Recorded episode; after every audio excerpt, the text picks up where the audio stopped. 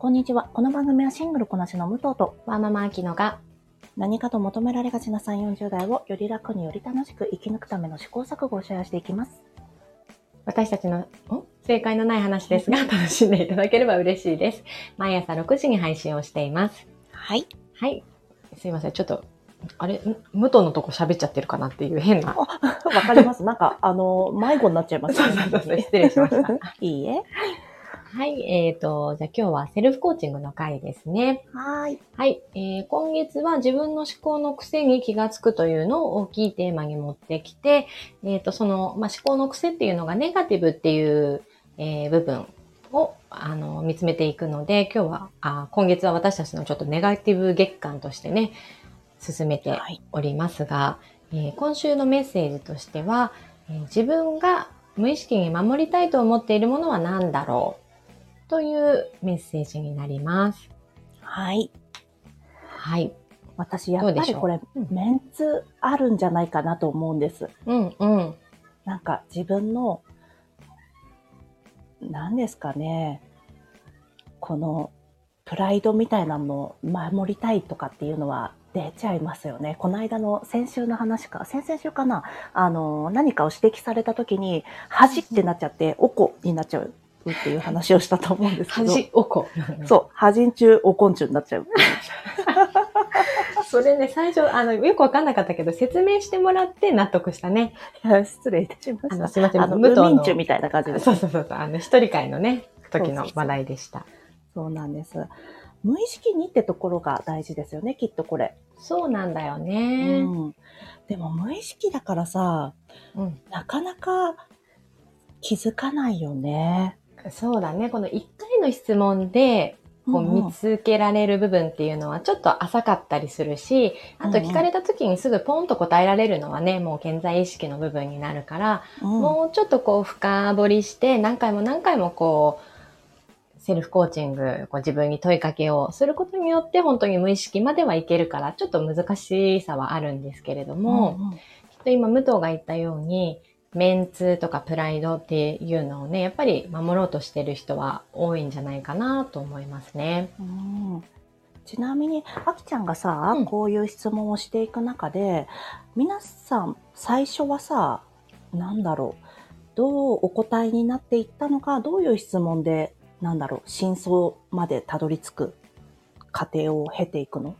なんかその、まず、私もだけどやっぱプライドっていうのはあ,、あるし、まうん。あそれを回答したとして、じゃあなんでそのプライドを守りたいんだろう？っていうところを深掘りしていくと、うん、なんだろう、親にすごく認められたい気持ちが強かった自分に気づけたりとか、ああ、なるほど。うん、あの、そうだね。やっぱ誰かに対しての圧が実はあったんだなっていうところだったり、うんうんうん。あと何かな。うーんと、まあ、結局それによって自分を一番あの追い込んでいたんだなっていうところに気づければ一番いいんだよね、この質問の意図としては確か。にそうだね。そうなると、でもじゃあ武藤はその、うん。メンツっていうのはなんでそこを守りたいと思ってるのかな？なんだろうね。多分、舐められたくないみたいなのがある。まあ、それってイコールの話だよね。なんで舐められたくないと思ってるのかな？うん。なんか、私の場合にって言えば、なんだろうな。どうせ下に見られてるだろうなっていうのが、この女性全体がね、どうせ下に見られてるだろうなと思っちゃうから、男性により私きつく出ちゃう傾向にあると思うんだよね。どちらかといえば。うんうん。だから、おい、お前の構造の無理解のせいでな、みたいな感じ。なんて言うんですかね。だから、はいはいはいそれが出ちゃうんでしょうね、私は。うんう。なんんか、この、えっ、と、より私が、えー何かを、知識を持ってないみたいなところって、なんか武器として、理論武装とかってよく言ったりするけど、うんうん。武器として持っているというな、あの、私たちには言葉が必要だっていうこと、あの、本もありますけど、そういった意味で持ってたりするから、お絶対舐めた態度取らせねえみたいな気持ちがあるんでしょうね。で、その武藤の勉強熱心っていうのも、うんうんそういうところが根源になってんのかね。あ、それもあるかもね。やっぱり、全部が全部把握できるわけじゃないんだけど、うん自分がわかる範囲では知っておきたいっていうのは思ってると思うーん。う。うん。あと、なんだろう。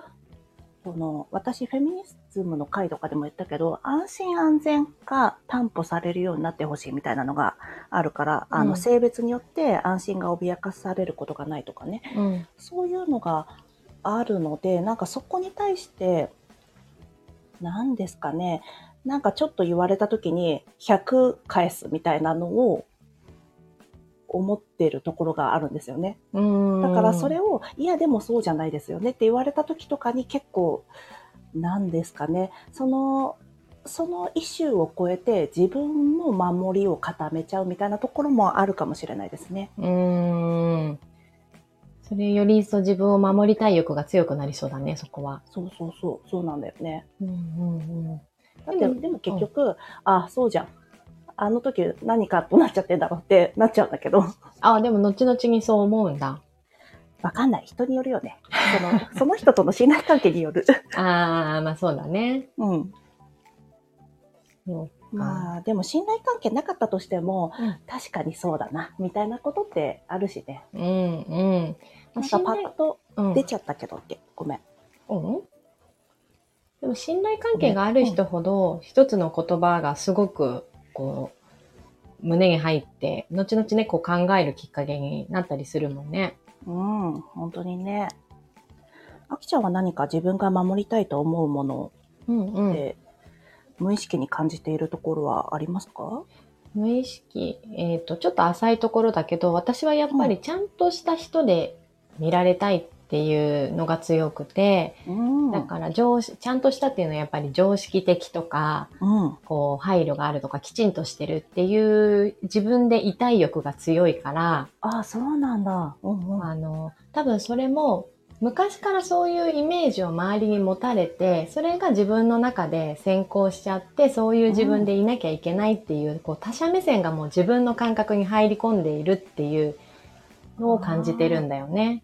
そうだね。あきちゃんって無鉄砲なことそんなしないっていうのは思ってたけど、私たちからの目線を内在化してるっていう面でもあったんだね。そんな気がしているんだよね。うんうん。なだ。けど自分自身の願望としては、やっぱり、あの、まあ、突拍子なことしたいっていうわけではないけど、うんうんやっぱりなんか、あの、平均値じゃなくて、誰でもあると思うけど、こう、秀でたものが欲しいとか、うんこう、ユーモアであ、ユーモアでありたいっていうのはあるけど、うん。そういうのをちょっと抑え込んでいる自分がいるなっていうのをちょっと感じたんだよね。そうなんだ。抑え込んでいる自分がいるっていうのは、どのタイミングで気づいたことだったの？そこに一歩踏み出すのは私の中でコンフォートゾーンを飛び出すことになっちゃってるかな。なるほどね。そっか。こう、ちゃんとした自分っていう枠を外すのがもう私の中で、ちょっと勇気がいることになっちゃってるから、ででもそれってもともとはきっと他者目線の、あの、自分を投影しているなって、最近すごく思うので、そういうのを、あの、なんだろう。打破していくつもりはないけど、それはそれで一つのもう私の価値観になってるから、守りたいものの一部でもあるけど、うんうん。少し手放してあげてもいいのかなって思ってますね。ああ、そうだね。なるほどね。うん。なんか、うんそう、いよ、思ったところ、思ってもなかったところに、あきちゃんの守りたいものがあって、うんうん。あの、意外、意外でした。あ、本当？うん、月並みだけど。なん私、この守りたいものが、すごくざっくりと、まあ、メンツとかプライドみたいなことを言ったけど、うん、結構もっといろんな答えが出てくるものだったのかな。そうだね。でもやっぱりここはお、あの、メンツとかプライドとかうんうん。っていうのは持ってる人が多いと思うし、じゃあうんそれはなんでだろうっていうのが結構こう個人にのところに派生していくんじゃないかなと思うあーなるね。ほどね。うん確かにそうだね。それは大枠であって、そうそうそう。まあ、詳細をどんどんどんどん深掘りすることでね、すごいパーソナルなアイデンティティに近いところに織り込める部分だよね。うん、なるほどね。うん。でもだから武藤はね、きっとその性別の差っていう不平等さに対してすごく心が、感情が動くから、うん。そこに対してこう守りたい意志が強いっていうのが強いんだろうね。ああ、そうだね。なんでそうなったんだろうね。他にも別に全然あると思うんだけど。ね、そう、こう、あの、今度さ、武藤にもそこら辺ゆっくり話せ、話してもらえたら嬉しいけど、うんうん高校の時ってさ、割と女子が強かったじゃない？あの、うんうん物理的人数もそうだけど、あ、そうだね。我々の学校はそうだったよね。ねあのあのひ人数が多かったから、うんうん。あの、男女の定員分けみたいなの千葉県はなかったしね。そうだよね。うん。だってクラスにね、男子が5人とかで、うん。他女子だったからさ、うんうん。圧倒的な、あの、人数による強さがあったと思うけど、うんうんどこで武藤がさ、そこの価値観がすごく強くなったのかなっていうのはね、気になってた。そうだね。なんだろうね。あれだと思います。社会。社会に出たらら。社会に出たら圧倒的に、なんだろう、このわきまえ力を身につけさせられてるなと思うし、私も内在化してる。今も持っているし、うん。なんか、あ、そっか、なんか今までみたいに自由にしてたらダメなんだ。こういう風にしてるのが正解なんだ。みたいなのをどっかでインストールしたんだと思うんですよね。で、ん。多分、まあ、えっ、と、そうしないと、何ですかね。えっ、と、多分私の持ってたものとしては、この、多分私も20代とかは、もちろん違う、なんだろうね。もちろん違うって表面的には分かってたけど、うん真相的には男に選ばれなくてはみたいな、男性に選ばれなくては結局食っていけないみたいなものって持ってたんじゃないかなと思うんだよね。うーん。結構頑固に。とはそれが超嫌になっちゃったのかな。なんでだろうね。あとエンタメもあるかな。ああ、多いよね、きっと。そうそう。映画をいっぱい見ることで、やっぱりどうしてもね、ハリウッドって、あの、リベラル的な考え方のものがうん。多いから、っていうのもあるかもね。はい、今日は結構こう、武藤ともやりとりをさせてもらったから少しね、深い感じで話ができたかなと思います。では、今日も聞いていただきありがとうございます。この番組はスタンド FM はじめ各種ポッドキャストで配信しております。こちらのセルフコーチングの内容は、あきちゃんの、えーインスタグラムや、えー LINE で発信してますので、覗かれてみてください。あの、武藤さん、ハッシュタグ。あ、ハッシュタグ、ごめんなさい。大変失礼しました。ハッシュタグ、正解のない話でつぶやいていただきましたら、私たちがいいねやコメントしに参ります。失礼しました。あの、先日の放送では、あの、私のインスタグラムで、えっ、と、認知の歪みの10パターンを、えー流しますとお伝えしたところ、あの、覗きにで、覗きに来てくださった方が結構いらっしゃったので、この場をもってお礼をお伝えさせてください。ありがとうございます。ありがとうございの。はい、フォローやご意見いただけますと大変励みになりますのでお待ちしております。ではまた次回失礼いたします失礼い。たします。